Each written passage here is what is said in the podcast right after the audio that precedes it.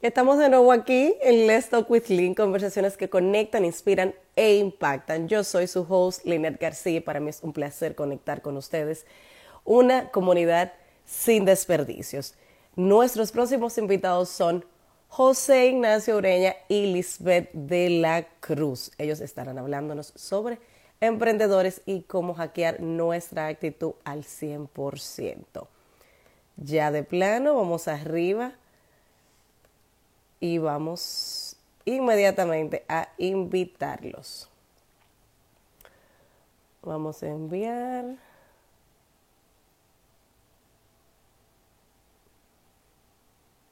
Vamos a colocarlo acá.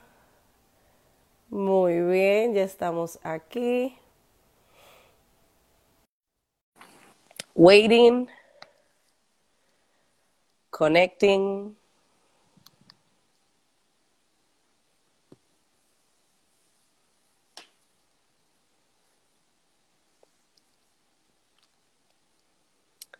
Estamos esperando por hackear tu actitud. Yes, y se hizo la luz. Saludos, feliz de tener. Gracias por decir que sí. ¿Qué pasa? Gracias a tú por invitarnos. ¿Qué pasa? Una pareja santiaguera. Entre santiaguero y santiaguero no entendemos. De corazón, para que sepa. Se ve como bañado, ¿no? Un poquito. Ustedes como que le pusieron un filtro. Sí, espérate, ve como raro. Creo que tenemos que limpiar un poquito el lente. Mientras tanto, vamos a poner el hashtag Dale. de Let's Talk with Lynn Sí. junto a Hackea tu actitud y Lisbeth de la Cruz, una parejita emprendedora que es genial. Ay, gracias. Gracias, Ginette. Y Lisbeth, Lisbeth DLC. Lisbeth DLC. Así con ese. Sí. Sorry, señores, que yo puse eso con Z. Sorry, sorry, sorry. Me pasó como me pasan con mi nombre, que me lo ponen con I latín. Y yo le digo, mi amor, es con Y. Mira, a ti se te, se te mezcló. eh, parece que el estar en Estados Unidos. Porque Lisbeth nunca pegan el nombre de ella aquí en Canadá. Nunca. Sí, es un No relaje.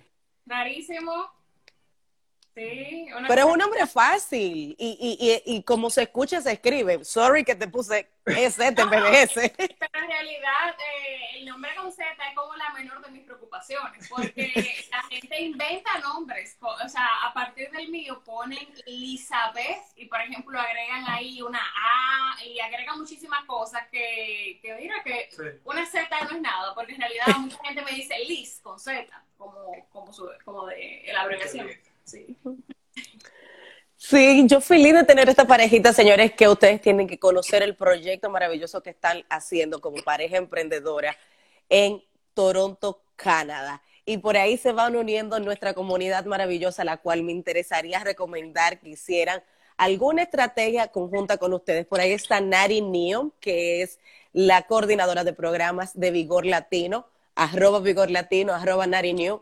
Pónganse Hola, de acuerdo ustedes, ya están retados desde ahora para que hagan un live juntos. Y Pavel de Camps, nuestro invitado que acaba de pasar, hablándonos sobre social media analytics, cuál es el poder del hashtag y cómo es una herramienta para nosotros utilizarla y sacar el mejor de los provechos de ella. Así que tienen que hacer su cross networking. Claro, claro. Cuéntenos quién es José y Lisbeth, porque sí, somos santiagueros, nos conocemos, pero para el público, ¿quién es José y Lisbeth?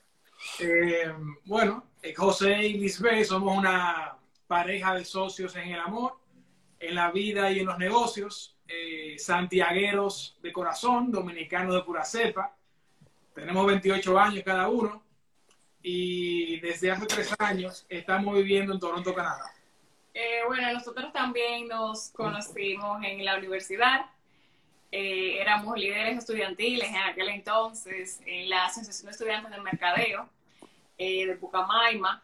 Y, nada, nos conocimos ahí cogiendo clases, pero nos volvimos en realidad más cercanos ahí porque decidimos hacer una plancha, hacer nuestra propia propuesta y terminamos siendo presidente y vicepresidenta de la asociación. Eh, de ahí pues organizamos muchas conferencias para los estudiantes, actividades. Eh, y de ahí pues entonces se fue dando todo hasta que entonces fuimos también socios en proyectos eh, profesionales también. No, pero usted de aquí va presidente, es decir, pobre de la gente que está en Toronto. No, que van a ser presidente de la Cámara de Comercio de Toronto, versión latina. For sure, porque ¿qué ustedes me están diciendo? Ya ustedes fueron presidente y vicepresidente, crearon su propia plancha, hicieron impacto, entonces después de ahí lo único que toca es seguir subiendo, no la bajen. comunidad latina de aquí está bastante motivada, al igual que nosotros. Y ustedes nos van a contar lo que están haciendo en Toronto. Mi una de las preguntas que a mí me interesa saber, que estoy curiosa, ¿cómo ha sido eh, durante este tiempo de reto para ustedes como pareja emprendedora? ¿Cuál ha sido el mayor reto? Eh, mira, yo te diría que al igual que, que a muchos, o quizás también muy diferente, porque cada quien pasa esta cuarentena de manera muy individual, ¿cierto? Así que muchas cosas, los retos son parecidos al de todo el mundo, tratar de mantenerse motivado. En otras cosas son quizás más el día a día eh, nuestro, tú sabes, pensando cómo todo esto impacta nuestras metas, eh, qué cambios tenemos que hacer. Por ejemplo, anoche mismo estábamos reunidos hablando de cómo vamos a estar pivoting, nueva, tú sabes, con todo este, este- estos cambios, cómo vamos a estar pivoting para adaptar nuestras estrategias, nuestras metas al cambio que ha ocurrido, que hay que ser diferente. Eh, creo que el reto es ese, básicamente mantenerse motivado y, y- y comunicado. Ya. ¿Y cómo ustedes se mantienen enfocados? El enfoque. Mira, te diría que el enfoque eh, primero pasa, primero que estar motivado, eh, de repente, eh, o, estás enfocado para después motivarte, no importa el orden, pero nosotros como pareja, aunque estamos enfocados quizás, queremos la misma meta, ese es nuestro enfoque, somos muy diferentes en muchas cosas. Eh, de repente a mí me mantiene eh, estar enfocado, yo practico mucho el pensamiento positivo. Eh, me mantiene enfocado, ¿qué te digo? Básicamente las metas que tenemos. Estoy también en un grupo, en un mastermind, donde junto a otros emprendedores amigos nuestros, eh, estamos todos enfocados en el mismo objetivo. Hablamos de todo menos de coronavirus, para ser sincero. Eh, entonces creo que eso, tú sabes, ayuda a uno también a mantenerse enfocado. Pero básicamente es, eh, diría que eso, es buscar qué te enfoca a ti. eh, a mí me ayuda eso, practicar el pensamiento positivo, porque creo que es muy fácil desenfocarse con lo negativo, pero una vez que tú logras dominar el pensamiento positivo, tú te auto sugestionas, te autoinduce a enfocarte en lo positivo. Entonces, creo que de repente para mí eso es, eso es lo principal, el pensamiento positivo, ¿qué tú dirías? Bueno, y para agregar a eso, eh, yo entiendo que el enfoque y la motivación son dos cosas distintas. Por ejemplo, en cuanto al, al enfoque se refiere, nosotros tenemos el mismo, digamos, eh, metas en común como pareja y como socios también que somos.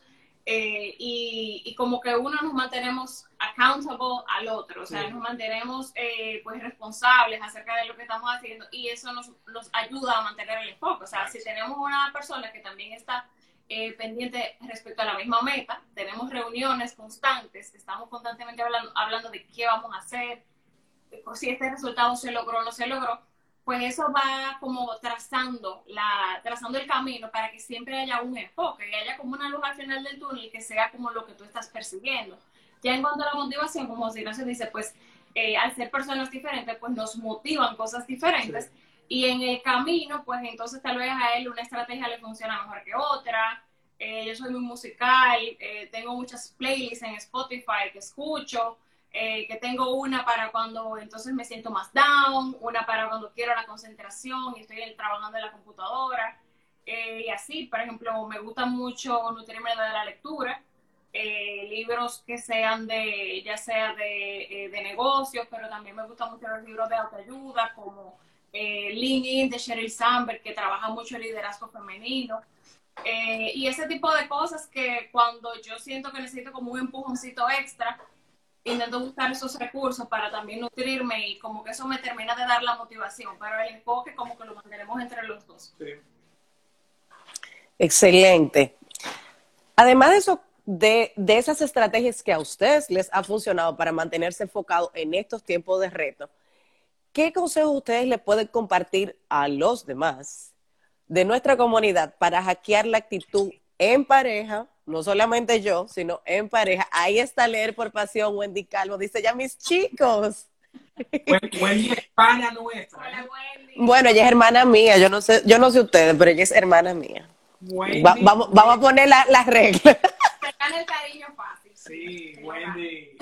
La, la entrevisté para hackear tu hace, hace ya como un año, pero nos conocimos por primera vez cuando fuimos a Santiago en diciembre de una estrella. No, y fue difícil despegarnos. Ese día nos tuvimos que ir, pero fue difícil.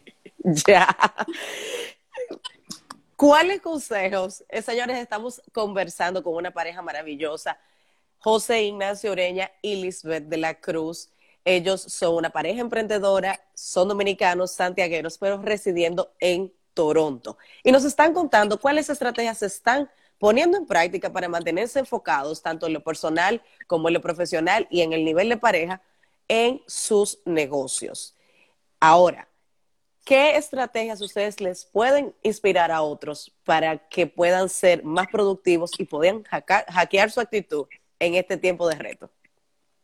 Eh, bueno, yo te diría en primer lugar eh, mantener la comunicación al 100%. Eh, y parecería obvio porque deberíamos de estarlo comunicando siempre, pero en un momento como este yo entiendo que es aún más primordial porque cada quien está como librando sus batallas, como decimos. Eh, puede que tú tengas un familiar que sea más vulnerable eh, a todo lo que está sucediendo, alguien que ya está enfermo. Eh, o sea, hay muchas situaciones. O sea, yo misma conozco gente que sus familiares han fallecido, han pasado muchísimas situaciones eh, y cada quien está como que librando su propia batalla. Entonces, en ese sentido, eh, pueda que entonces tú estés hasta conviviendo con tu pareja y de momento no le digas cómo te sientes, eh, no le digas que te preocupa, de momento te empieza a consumir una ansiedad y ni siquiera le dices, eh, mira, esto es lo que siento. Entonces, en ese sentido, en primer lugar, yo diría la comunicación ante todo, porque tenemos que saber qué es lo que está pasando en la cabeza del otro al final, eh, en este aislamiento o distanciamiento social, aunque sí tenemos toda la videoconferencia y tenemos muchos recursos para comunicarnos, principalmente con tu pareja, si esa persona ni siquiera sabe lo que a ti te está pasando por la mente, pues entonces el conectar va a ser muy difícil. Sí, porque a veces es más fácil, eh, tú estás con una gente, pero no comunicarte. ¿Entiendes? y tenerlo al lado, tener una conexión, algo genuino. Algo y no somos adivinos. Exacto a veces es más fácil es tú, tú tener una persona al lado y no comunicarte que comunicarte.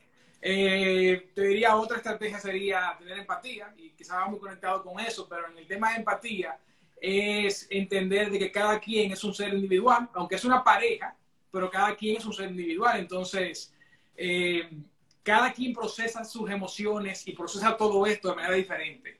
Y hay que entender eso. Y la falta de empatía a veces puede traer entonces roces. Eh, puede traer, tú sabes, confrontaciones, puede, traer, puede traducirse de muchas maneras. Y yo creo que nosotros practicamos mucho la empatía, entender eso de que nos estamos conociendo todos los días, de que, eh, hey, quizás yo proceso las cosas de una manera diferente, o a mí me afectan las cosas en cinco días, a le afectan las cosas en diez días, o de repente yo demuestro cómo afecta algo eh, con ansiedad, y de repente les ve, no sé, lo, con otra, de otra manera. Entonces, creo que hay que entender eso. Cada quien es un individuo y va a expresar sus emociones de manera distinta. Y para eso le tener empatía, porque lo más grande es tú sentirte incomprendido eh, en estos momentos, ¿cierto? Sentirte de que no tienes alguien que te entiende. Eh, sentirte solo. Entonces la empatía básicamente creo que, que, también es clave, porque te permite conocer a otra persona mejor, pero también entender de que cada quien va a reaccionar durante esta etapa eh, de manera distinta. Y que bueno, con eso nosotros a veces pecamos de pensar que, que, el otro es un mellizo nuestro. Sí. Pensamos que el otro debe estar igual que nosotros, debe hasta sentir lo mismo que nosotros sentimos. Y ahí es que está el problema, porque de momento yo veo que José Ignacio se siente de una forma, pero yo le digo, bueno, pero ya, no te sientas mal, sacúdete. O entonces a mí me pasa así, él dice, oh, tal cosa. O sea, entender cómo, cómo cada quien procesa las cosas y esa empatía, practicarla día a día ayuda bastante. Mira, porque especialmente, yo voy a, a, a tirar la toalla, o sea, yo soy más robótico en muchas cosas, quizás como... Eh, automático. Más automático, eh, que sí, como que a veces yo digo, ok, estoy en una ahora, pero para mí es más fácil quizás bloquear eso y, y, estar de otra manera en un segundo. Pero creo que es eso, la falta, eso es falta de empatía. Porque a veces tú esperas que otra persona reaccione igual que tú a pero eso. Que es un arma de doble filo, porque o sea, de momento también, la de, tal vez demuestras eso en otro momento. Eh, más extendido o así. O sea, como que al final e, esa parte, entender como que cómo cada quien procesa las cosas y, y entonces entender el proceso y respetarlo, respetarlo ante todo.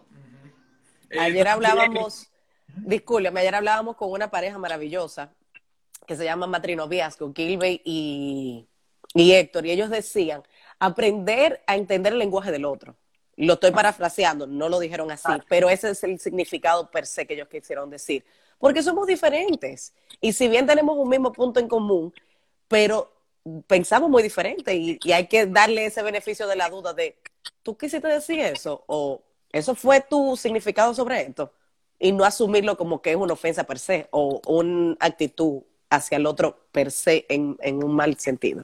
Claro, y tú sabes que en estos tiempos donde y podemos, tenemos más estrategias para ustedes, más hacks, pero el, tema de empatía es tan importante, creo que merece que le dediquemos un poquito más de, tiempo y es también, o sea, estamos tan emocionales en estos tiempos, ¿cierto? Porque la, la incertidumbre nos carcome, hay muchas cosas que no podemos controlar y, en fin, muy emocionales de distintas maneras. Entonces, es fácil uno contarse la historia que tus emociones interpretan.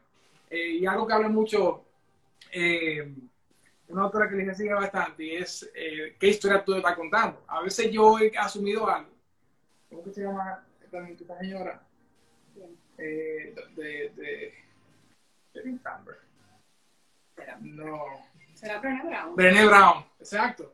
Que ella eh, dice qué historia te estás contando. Entonces, uno estar tan emocional y no comunicarlo como hablábamos, es fácil tú contarte una historia en base a cómo tú te sientes en el momento. Y quizás algo que la pareja tuya dijo, tú lo interpretas como que es el fin del mundo. O como te sientes ofendido porque en tu cabeza te está contando algo de una manera. Entonces, si no lo comunicas y si no tienes esa empatía, es fácil que esas cosas ocurran. no, claro, y de ahí puede surgir una discusión, porque tampoco tú te imaginaste que el otro estaba pensando o tomándolo tal vez en un momento vulnerable.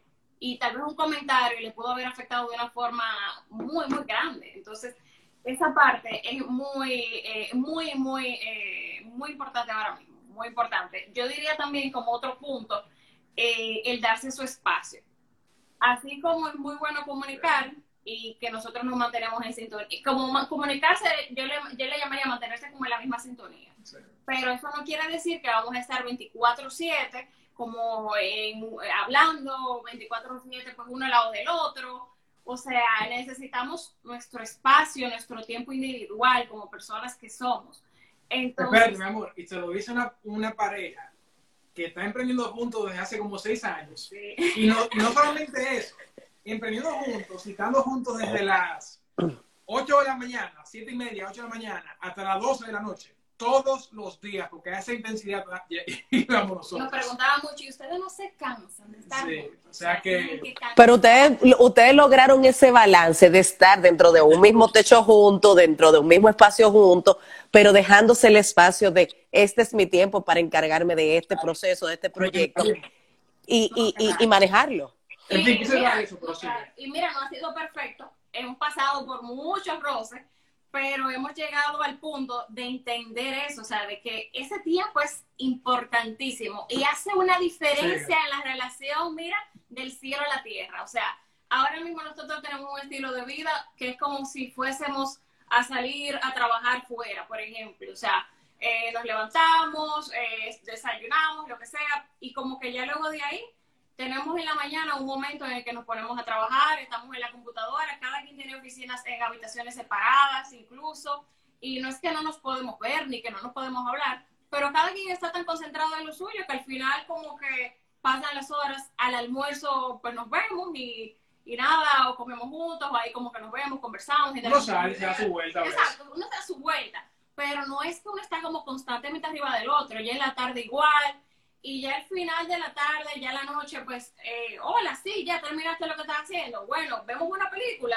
eh, ah, hacemos esto, hablamos de tal cosa, o sea, necesitamos revisar algún punto, reunirnos para algo, pero no es que estamos como que constantemente uno arriba del otro, y y eso ayuda bastante. Y incluso, eso ya sería como un horario laborable, pero incluso fines de semana, eh, tenemos días que nada. Yo te quiero ver mi serie, yo, tú sabes. Exactamente. o sea, no, no, tenemos que ver las mismas series en Netflix, por ejemplo. O sea, hay algunas que me gustan a mí solamente, hay otras que le gustan a él. O sea, ese es un momento aparte. Exacto, yo saco mi espacio para leer, tú sabes. ese es mi espacio, mi espacio y es mi hora para leer lo que sea. Y así.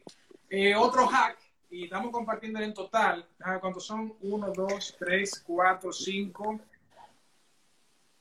6, 7 hacks para pasar este hackear su actitud en pareja. Y es también darle valor a la palabra pareja. ¿Y qué significa eso? A la palabra partner, socio. Es, un, es tu socio, un socio, ¿lo entiendes? Por eso te dije al inicio, y yo desde siempre nos, nos hemos presentado a la gente como mi socio en los negocios y en el amor te dije a ti, somos socios en la vida, en el amor y en los negocios. Y es mi socia. Yo creo que, y yo creo que cuando hablábamos estos puntos hace un rato, que, que, que dijimos, oye, ¿qué te parece esto? Y es que también nosotros en la casa nos tratamos como eso, como, como socios. Es una sociedad, cada quien trae una parte, da lo mejor que tiene.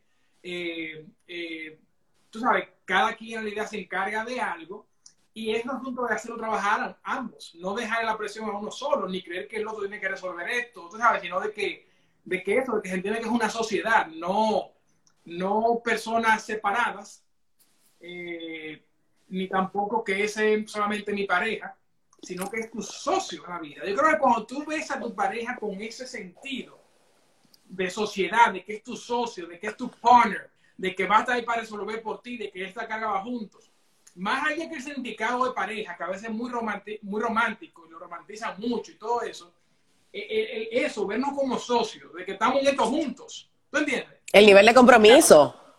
Sí, yo siento también que nos ayudó bastante el haber trabajado juntos antes de haber como formado un hogar y, y demás. Porque mucha gente nos preguntaba luego de vivir juntos como eh, no sé cómo le fue a ustedes con eso, cómo es que no se están matando, qué tal.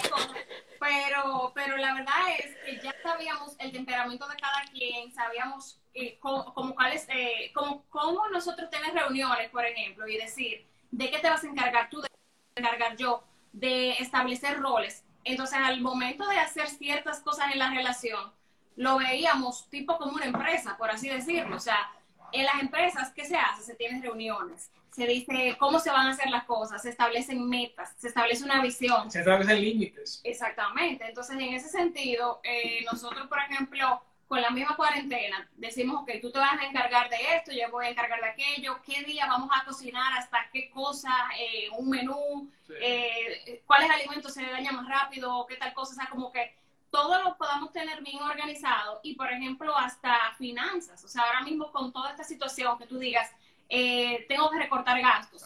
¿Qué vamos a hacer? O sea, establecer una reunión y así mismo como en una empresa, toman decisiones así y, revisan su presupuesto. Nosotros mismos también decir, tenemos una, una suscripción que tengamos que cancelar, vamos a revisar esto. Entonces, al final, verlo como una empresa en ese sentido ayuda bastante porque no, como dice José eso, o sea, tú le quitas esa parte romántica de, ay, la pareja y la pareja, pero al final es eso, es un socio de vida, es un socio que te está acompañando en todo y te tienes que apoyar el uno en el otro. Exacto. Nosotros vamos a lavar tal día, vamos a lavar tal cosa, ¿sabes? Y es juntos que lo hacemos todo eso. En un horario, o sea, que se sepa en qué momento, porque, imagínate, eh, y ese tipo de cosas, entonces, por eso también quizás que entra el tema que le mencionó hace un rato, y es que hay tantas parejas que están en el, en el mismo techo, pero están solos, porque creen que, que la presión está sobre uno, solo, o no hay esa comunicación que debe existir cuando tú estás con un socio. Quienes han tenido socios o negocios saben quizás cuáles son las pautas clave, ¿cierto? Comunicación, que las cosas estén claras, eh, que tengan un objetivo en común y que cada quien aporte lo mejor que puede aportar de sí mismo. Entonces, creo que son cosas que uno pierde de vista, pero si se ve la pareja y el convivir con esa, desde ese lente, de repente, y tú respetas más al otro y le das más valor a la comunicación y etcétera, etcétera. A mí me encanta cómo ustedes ponen esta situación de que se conocieron en la universidad, de que trabajaron proyectos juntos, de que tienen una empresa conjunta, porque hay una gran, eh, dentro de la data de parejas, hay una métrica que dice que cuando tú consigues a tu pareja en el lugar de trabajo, tienes una mayor probabilidad de tener mayor éxito en tu vida, tanto laboral como de pareja, porque increíblemente, señores, nosotros tenemos una mayor interacción en nuestro lugar de trabajo que en la misma casa, porque nosotros nos pasamos mucho más tiempo afuera, laborando, que en la casa per se. Es igual cuando la gente dice, no, que los maestros, que los niños quieren más al maestro. Claro, pasa más tiempo con el maestro, el muchacho. Es como que, entonces, eso que ustedes mencionan, me encanta saber de que pudieron lograr y pudieron encontrarle el key del asunto para lograr una mejor relación de pareja que ya de por sí tenían y, y, verlo como una empresa, como lo que es realmente. Sí, una, una, una sociedad, así es. Sí, creo que no lo habíamos visto así, pero eh, definitivamente mirando hacia atrás, eh, como tú mencionas, todos esos elementos definitivamente aportan a nosotros haberle dado tal vez más formalidad a ciertas, eh, como a ciertas cosas que merecen, ameritan una comunicación y ameritan que se toquen. y que una relación, al final y al cabo, es un trabajo, ¿tú entiendes? Tienes que trabajar todos los días por ella. Tú no lo dejas lo loco, no es que tú lo sueltes en banda, ¿tú entiendes? Entonces, mira, te compartimos entonces estos hacks, de dar esos espacios, empatía incentivar la comunicación, darle valor a la palabra pareja, que es una sociedad, hablar desde el amor. Ah, bueno, sí, hablar desde el amor, esa es muy importante. Nosotros la... Eh, Eso como, como un relajo, como que dice, pero tiene una... eh, ya, yo diría que, que, todavía, todavía es un trabajo constante y nos referimos a hablar desde el amor en esos momentos donde estamos como por perder la calma como por perder todo, perder los estribos, en esos momentos donde como que ya no nos estamos entendiendo. Y como que hay respirar y recordar que tenemos que hablar desde el amor. O sea, nosotros aquí, o sea, hablar desde el respeto, desde el amor. O sea, no es que vamos a perder los estribos y vamos a empezar ni a decirnos malas palabras, ni a decirnos que tú eres esto, esto y esto, porque eso no es lo que de verdad sentimos. O sea, de verdad yo no siento que José Ignacio es lo peor del mundo. Aunque en un momento yo tenga la paciencia, mira, hasta aquí. O sea, yo tengo que saber qué es lo que yo de verdad siento y desde el amor, mira, esto no me gustó o esto tenemos que trabajarlo o esto tal cosa, pero todo bajo ese respeto y entender que nosotros estamos diciendo eso es porque queremos estar el uno con el otro y mejorar. Entonces, cuando decimos eso de hablar desde el amor, es una de las cosas más importantes para nosotros porque eso siempre como que nos mantiene on check en el sentido de que nos mantiene siempre bajo la línea del respeto, de nosotros no perder los estribos, no perder la calma por cualquier cosa, y saber que eh, algo que, que, tal vez a nosotros nos esté haciendo perder nuestra paz, definitivamente amerita comunicárselo a tus parejas, a tu socio, pero sobre todo desde una perspectiva que, que pueda ser constructiva, o sea, que pueda ser algo de aporte y de crecimiento. Exactamente. Eh, eh, eso, eso te digo, comenzó como un relajo, porque eh, dijo, pero respira, dímelo desde el amor.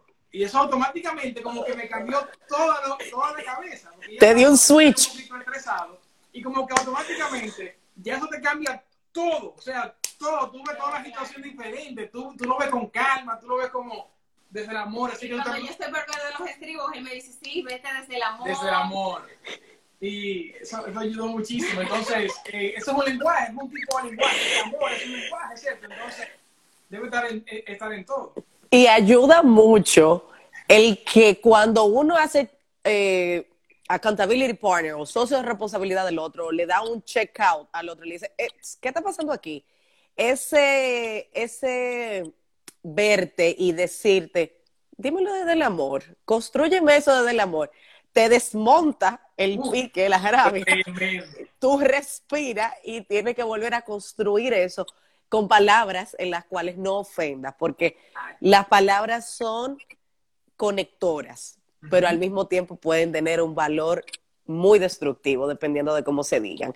Y esas heridas son muy, son muy difíciles, muy retadoras de volver a restablecer, porque por eso tenemos memoria. Entonces, crear esas memorias de, dímelo desde el amor.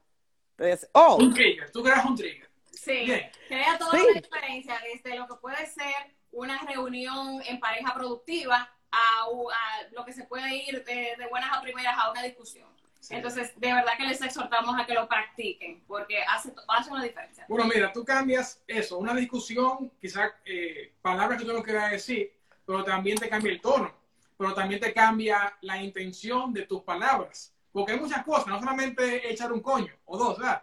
Eh, pero, por ejemplo, también está el, el, volumen con, con, el que tú digas las cosas, o la intención, porque tú puedes ser sarcástico o venenosa, ¿verdad? Eso no ayuda. Entonces, desde el amor creo que cambia toda la intención de, lo que sea que tú vayas a pensar, a decir, a lo que sea. Bueno, y como dijo Lina, me encantó esa palabra de construir, de que al final, lamentablemente, no es como que puedes decir lo mismo, o sea, tienes que, entonces, como que echarlo todo para atrás y como que volver a construir con, con las palabras correctas y la intención correcta. Claro.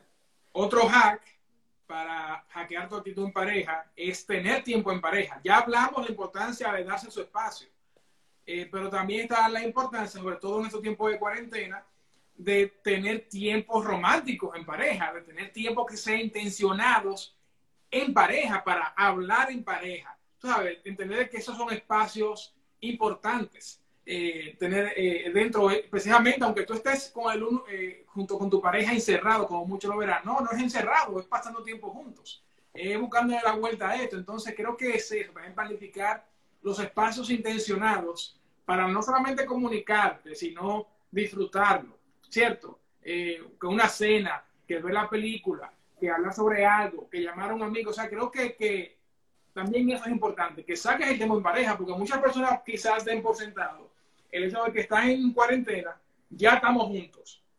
No, no, no, no, no porque estén encerrados en el mismo espacio, están juntos. Eh, bien, entonces creo que también hasta con el tiempo en pareja hay que ser intencional. Hay muchas personas que fácilmente descuiden eso, porque a uno mismo le pasa.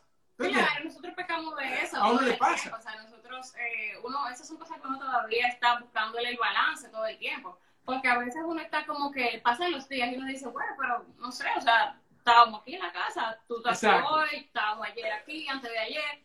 Pero como que uno revisa hacia atrás y uno dice, oye, en los, en los últimos días como que no hemos hecho como que algo, como que no hemos conectado, o sea, y como que cuando uno se da cuenta, uno dice, espera, espera, vamos a ver qué podemos hacer. ¿Quieres hacer algo hoy? Ok, pues mira, vamos, eh, ahorita a las seis de la tarde empieza nuestra, nuestra cita eh, vamos a hacer esto, vamos a hacer algo diferente y vamos como que a conectar. Para nosotros, nosotros tenemos esa palabra que lo usamos mucho de conectar, de, que no es solamente hablar por hablar, porque hablar podemos hablar todos los días, hola, buen día, ¿cómo estás? Es conectar en el sentido de, o sea, tener ese momento que nosotros sintamos como que nuestro corazón se recargó. Ser intencionado. Bueno, se, quizás en tiempo en pareja, llamémosle eso, tiempo de conectar. Exactamente, sí. Y un tiempo de conectar fuera de los dispositivos. Y yo levanto la mano, izquierda mía porque yo soy muy hiperconectada. Y mi esposo es hiperconectado también. Y él me dice, Brownie me dice, Line, eh, deja el celular. Él mismo me llama check and balance conmigo. Porque a veces nosotros tenemos una idea, estamos construyendo algo, estamos viendo una película y es muy fácil distraerse. Entonces, cuando ese tiempo en pareja pasa con esa situación, lo digo por experiencia propia, eh, tratar de ver a dónde estoy fijando mi atención a pesar de estar en el tiempo de pareja. Para mí ha sido un reto. Y eso se refleja en todo, ¿eh? Sí. En la habitación y fuera de la habitación, ¿entiendes? Entonces, creo que es importante que, o sea, se refleja en el tiempo en pareja, la intimidad en pareja, se refleja en los negocios, nosotros que trabajamos juntos, se refleja en la convivencia. ¿Tú entiendes? La, la falta de ese tiempo de conectar, como le llamó Lisbeth, se refleja, tiene efectos negativos. Y, entonces creo que ahora mismo, especialmente en el tiempo de cuarentena, tienes que mitigar lo negativo y incentivar lo positivo. Totalmente. Mira, entonces el último hack es confiar en Dios.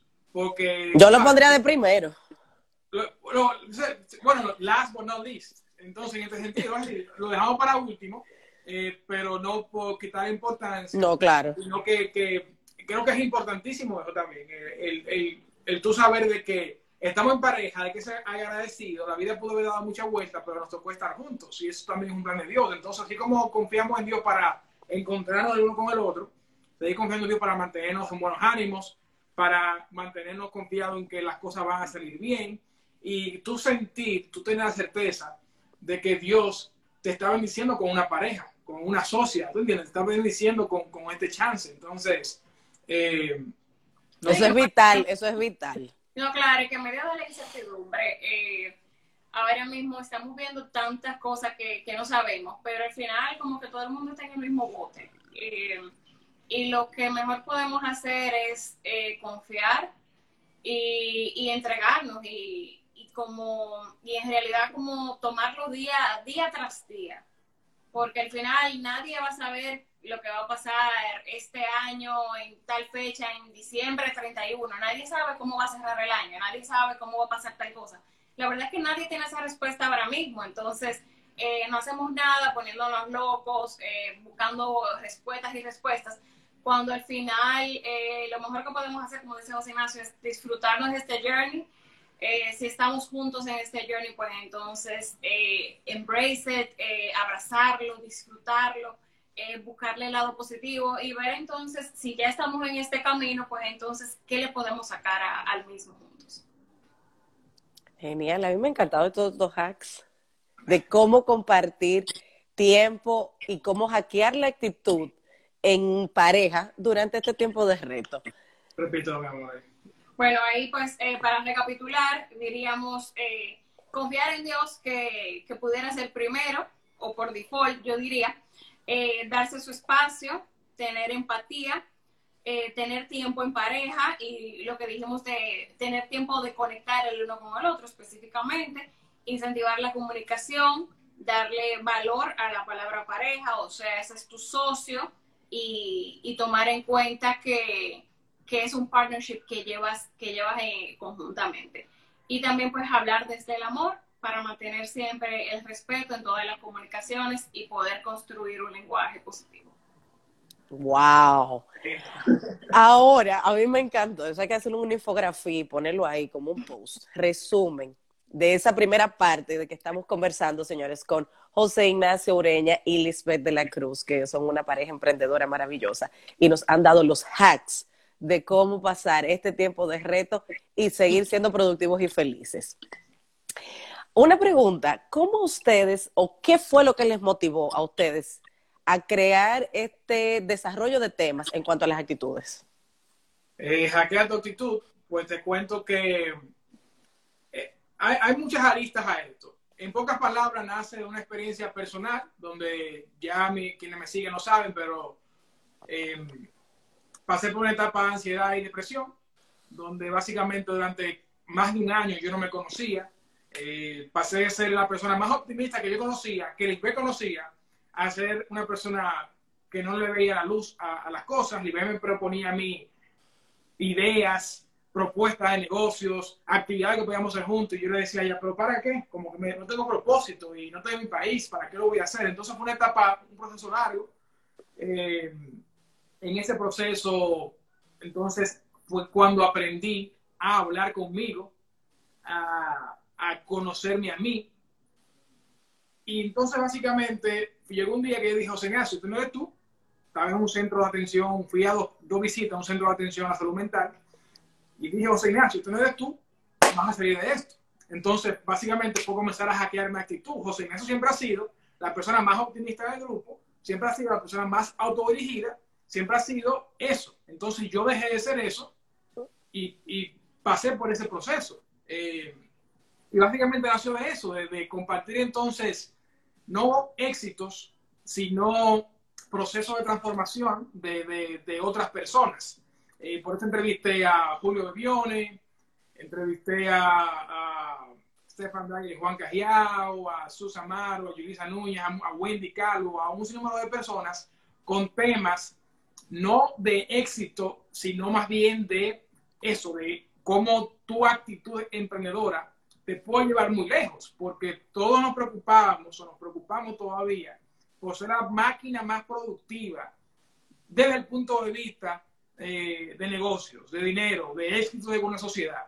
Pero no ser productivos espiritualmente, no ser productivos emocionalmente, no ser productivos físicamente, eh, ni intelectualmente, solamente en la parte de negocios. Entonces, nace de eso, esa experiencia. Pero entonces la otra parte de eso es, Lisbeth, desde hace años, eh, cuando estábamos en República Dominicana, yo daba charlas de marketing digital en el país, en asociación con Banco Popular y, otra asociación. Y Lisbeth siempre me ha dicho, José Ignacio, tenemos que comunicar algo de tipo que tenga facilidad. Y es como que siempre vio en mí lo que yo no veía. Bueno, pero aparte de eso, o sea, aparte de que José Ignacio es un comunicador innato, eh, a mí me llamaba mucho la atención la parte de la actitud, eh, porque mucha gente que en realidad es muy goal-getter, yo soy una goal-getter, todo lo que todo lo que me propongo lo consigo, practico mucho pensamiento positivo, pero yo siento que José Ignacio es como que a un nivel, a un nivel Dios. O sea, por ejemplo, ahora mismo puede pasar, bueno, claro, que Dios no lo quiera, pero por ponerte un ejemplo, tembló la tierra y dice José Ignacio, tembló la tierra porque Dios quería que bailara y que la tierra se sacara y que y José Ignacio lo ve como que de algo de algo que no es bueno él, él, él, ve como que la tirita de positivismo que, que, la mayoría de la población no vería, porque uno puede ser positivo tal vez en una ocasión como que en una situación normal, pero lo de José Ignacio es una cosa que hasta en el momento que todo el mundo entiende que ya la batalla está perdida y que no hay nada que ver ahí, José Ignacio dice, eso pasó por una razón y yo estoy seguro y como que eso es una cosa que, que es rara. Y, él me decía que no. Él me decía que eso era algo que él era así, que eso era perfectamente normal. Yo tengo tiempo diciéndole que en realidad hay situaciones en las que es difícil que la gente como que mire más allá. Y entonces cuando a él le pasó ese proceso a modo personal, ahí fue que él se dio cuenta y él dijo, oye, yo siempre he sido 100% positivo, tengo muchos hacks. Exacto, y como que fue como que fue encajando todo. Pero fue increíble como él lo tuvo que ver él mismo, como cayendo y viendo ese momento de, dificultad, ese momento de mucha ansiedad que estaba viviendo, para luego decir, oye, hay historias que contar. La gente, no, el éxito no es solamente que te vaya bien económicamente, que este proyecto tuyo sea muy floreciente, como viene y me dice, oye, pero esto que me está pasando a mí le puede pasar a más gente. Claro. Pero claro, es que a todo el mundo le pasan esas cosas, pero como que esas cosas pasan a puertas cerradas. Y nadie le gusta contar lo que le pasa de claro, o sea, uno va a una charla, yo voy a muchos eventos eh, y, bueno, me encanta mucho ver a, a emprendedores contando sus historias y aprender de lo que tienen para compartir. Y veo que muchas veces son historias de eh, todo el mundo está ensacado y te dicen cómo ya están ahí en la cima, pero nadie te dice que para llegar a esa cima, eh, no sé, han pasado por muchos problemas personales, eh, en pareja, como, exacto, cómo han pasado por cosas en familia, cosas que le han dolido, cómo tú atraviesas todo ese camino cuando en realidad no el éxito no es solamente una cosa que es blanco y negro, o sea, no es solamente, eh, ah, bueno, escalaste tal cosa y llegaste ahí. Es como que todo un camino que cuando José Ignacio entonces experimentó eso y dijo, óyete, la gente se rompe por dentro, o sea, como que cómo tú te reconstruyes, cómo tú entonces puedes trabajar en ti mismo. Y ya de ahí, pues entonces surge el término de emprendedor integral, que se trabaja tanto en tu actitud que es viendo a la persona desde los cuatro pilares. Entonces, en ese sentido, eh, yo diría que el proyecto de Hackathon Actitud ha sido como, como uno ve el ave fénix que, que resurge de las cenizas. Claro. que fue como, es el proyecto más bonito que yo he visto, porque fue algo que surgió a través de una etapa difícil, de algo, de, de algo que, que, fue, que fue duro, de algo que, que, que, mucha gente no asociaría con que algo positivo puede salir de ahí. Pero a mí me parece irónico porque ¿quién mejor que José Ignacio para que algo bonito salga de una situación bien, bien difícil? O sea, mira, Lisbeth veía eso en mí desde hace años. eh, mira qué visión, ¿eh? La de Y entonces sí pasó esa situación y entonces ahí ya, ya soy hackeado de YouTube, entrevisté a muchas personas con temas. Esto puede ser un poquito, quizá egoísta, pero no es egoísta para nada. Pero cada tema de hackear tu actitud, cada entrevista que he hecho, eh, la he hecho por mí y para mí, y después por ustedes. ¿Por qué? Porque es un tema tan personal. Cada tema no ha sido un tema que suena bonito o porque es útil. Es un tema que es tan personal que yo siento que lo lloro por dentro, que me duele hablarlo o pensarlo. Y como lo pasé, conecto con otras personas a través de eso. Personas que sí, muchas han tenido éxito, otras están comenzando, lo que sea. Pero me enfoco en ese tema porque siento como que me sano, me sigo sanando. Y entonces a través de esa vulnerabilidad que siento en mí primero, conecto con el invitado y entonces lo que ocurre ahí es lo que permite agregarle valor a, los demás. Entonces, son temas tan íntimos para mí, pero que también así como los veo para mí, como dijo Luis, le han pasado otras personas. Y es interesante porque no es solamente un tema, eh, digamos, temas, oh, este tema está en tendencia, vamos a abordarlo porque la gente lo quiere. Como José Ignacio, ha sido muy de temas, lo, lo interesante ha sido eso, ver que han sido temas que él mismo ha necesitado, es como, ok, yo necesito hacer esta maestría, pues este es el pensum, estas son las materias que yo voy a coger, y él ha, ido haciéndolo como, ha ido abriendo su corazón y dejando que la gente vea el proceso en vivo.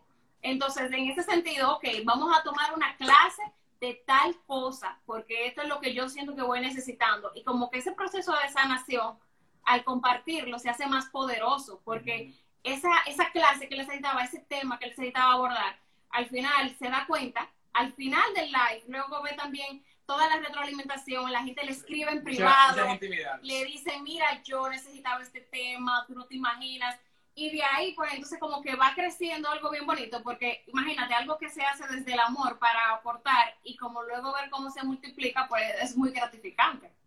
Y así, yo lo veo así, en el sentido de que tú, er, tú dijiste, puede sonar egoísta, pero yo lo hice buscando yo mi sanación.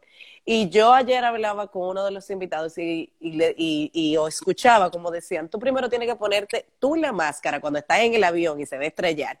Al primero que tú tienes que poner la máscara de oxígeno es a ti, para tú poder preservar tu vida y ayudar al otro, porque si tú no haces tu cambio tú, ¿cómo vas a poder ayudar al otro? Entiendo que tu proceso por el cual viviste, es un proceso de que Dios te puso en ese camino para que pudieses ayudar a otros a través de lo que tú viviste, porque si no hubieses vivido esa experiencia, no hubieses sabido cómo entender lo que le pasa a otras personas cuando viven ese proceso. Y es como que tú me digas, ay, yo quiero comer chocolate y te den otra cosa y tú, pero eso no es chocolate. Yo sé la que sabe chocolate, yo sé cómo se hace chocolate, yo sé cuál es la textura del chocolate y eso no es chocolate. Entonces, para poder guiar, tú tienes que vivir un proceso para poder entender. Entiendo que no es egoísta, es mi opinión personal, hashtag. No, pues, pues gracias por eso, pero mira, yo, ahora que tú mencionaste la palabra poder entender a otros, eh, como tú sabes, en República Dominicana yo he producido programas de radio, yo con proyectos muy buenos allá. Eh, yo no tenía nada de empatía y me di cuenta después que pasé el proceso, no tenía nada de empatía con los demás, porque a mí me guiaba mucho mi ego, mi manera, oh. mi, mi, mi, sentido de identidad, de valor, de ser el que más trabaja, el que más tiene reconocimiento, el que, tú sabes, ser muchas cosas que yo eh, era y ejercía ya en República Dominicana. Entonces, luego me di cuenta que yo no tenía empatía para nada, porque ahora que yo me conecto con personas, conecto con los temas de otras personas, puedo darte un buen consejo, porque sí como que entiendo ahora esa, esa parte humana y, y algo que me permitió hackear tu actitud y me ha permitido hasta ahora es también, digo, por primera vez, yo nunca en mi vida había hablado conmigo mismo hasta que pasé ese tiempo. ¿Cómo?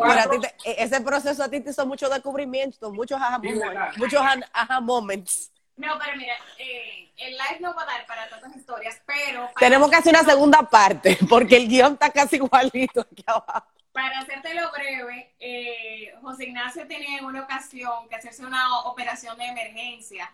Y, y entonces, en ese momento, eh, pues nada, eso era antes de hackear tu actitud, José Ignacio estaba era enfocado en trabajar. Más y, duro que todo Y todo eso, ya tú sabes, no había nada de los cuatro pilares, ni era un emprendedor integral, era un emprendedor de trabajar, trabajar como los caballos y se acabó.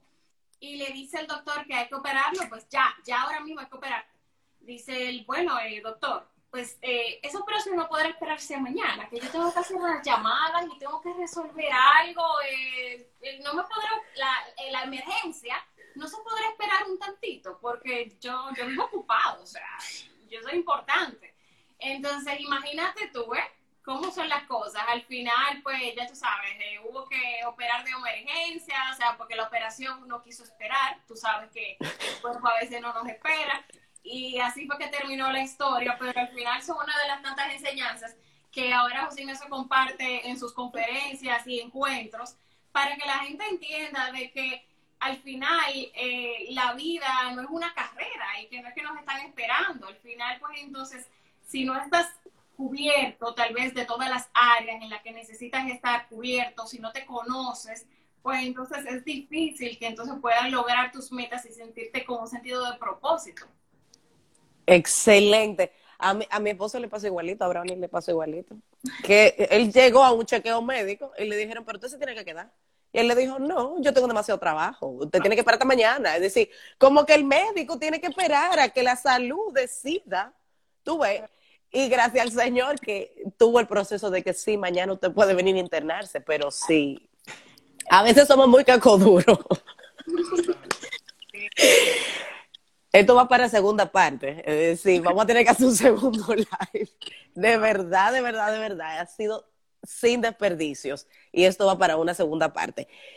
¿Qué eventos tiene próximamente Hackea tu actitud? Mira, próximamente eh, yo le hablaba a Lisbeth hace unos días que me gustó. ¿Qué pasa? Nosotros organizamos, cuando llegamos a parte del cuento, los lives evolucionaron a unas noches de inspiración y networking de Hackea tu actitud aquí en Toronto. Ya hemos hecho tres o cuatro. Eh, y luego de eso también evolucionaron entonces a charlas que tuve un mini tour allá en República Dominicana en diciembre. Entonces, la última noche de, de inspiración y networking fue en febrero, me parece. Y entonces ese evento, que básicamente es un conversatorio y evento de networking, donde hablo con un emprendedor, una persona que haya también pasado un proceso de transformación y esté teniendo éxito o esté haciendo lo que sea en su vida, eh, lo conocemos, lo entrevistamos y también un evento para compartir con, con las personas, la comunidad que se ha formado de hackear tu actitud. Qué bueno, que para hacer un paréntesis ahí, mira como de un proceso transformacional y compartirlo sale de ahí, pues se crea una cuenta de Instagram, se crean unos Instagram Live, se crean los encuentros en vivo aquí y se crea una comunidad. O sea, es una cosa increíble. Sí, entonces, eso ha sido muy bonito, como dijo Lisbeth, la parte de la comunidad, porque yo antes le dije a Lisbeth, no, una plataforma que quiero tener, no me importa si conecto, pero la comunidad se ha formado por el mensaje. O sea, yo, porque, digo, me faltaba mucha empatía. Entonces, esa noche de, de networking e inspiración, posiblemente la movamos online. Eh, no está confirmada todavía, pero vamos a trabajar los detalles para hacerla a través de Zoom o algún tipo de webinar. Eh, y así alcanzar a más personas, pero también adaptándonos a lo que está ocurriendo, ¿verdad? Claro, claro. Y desde que ustedes tengan esa noche de networking e inspiración, envíenmelo, shoot the DM, que aquí Let's Talk with Lynn va a ser parte de la plataforma de difusión para esta gran comunidad que sí necesita de esas herramientas para ser mejores en lo que tenemos.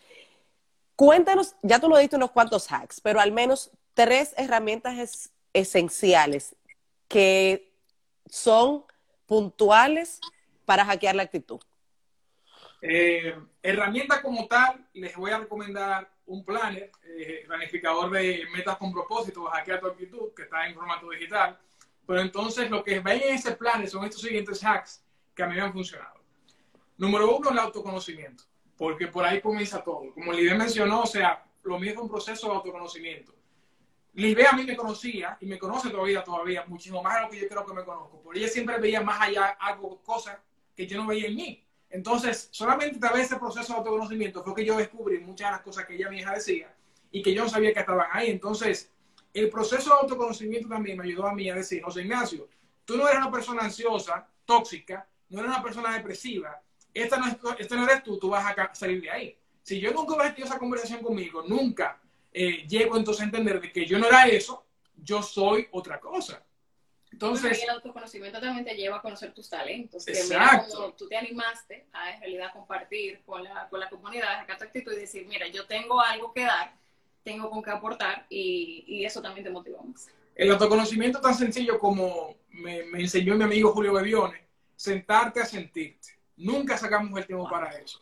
Y yo pasé 27 años de mi vida, sin nunca, 26 años de mi vida sin nunca haberlo hecho. El número dos es contar tus victorias diarias, que te funciona muchísimo ahora, pero también en la vida, que básicamente es no ser mal agradecido por el progreso que tienes todos los días, sino en realidad contar las pequeñas victorias. Consiste en cada día o la noche anterior decir tres pequeñas cosas, tres pequeñas tareas que se van a convertir en tus victorias del día que tú vas a cumplir. No importa lo estúpidamente pequeñas que suenen, lo importante es que sean logrables. Entonces tú contar tu progreso, porque a veces somos tan ingreídos, eh, tan confiados, tan soberbios, que, nos olvidamos de contar y agradecer ese progreso diario. Y el número La tercera sería eh, hacer el agradecimiento un hábito diario. Te lo dejo ahí para que no se acabe el tiempo. Mil gracias. Esto va para segunda parte en un podcast o como sea, pero nos quedaron unos cuantos temas por, por tocar. Gracias mil por contarnos su historia, que es tan inspiradora, que nos conecta tanto con la realidad y sobre todo nos impacta. Señores, nos vemos en una próxima. Gracias a esta parejita maravillosa emprendedora que nos ha dado un masterclass de cómo hackear sus actitudes y ser mejores en la vida. Chao, nos vemos. Bye.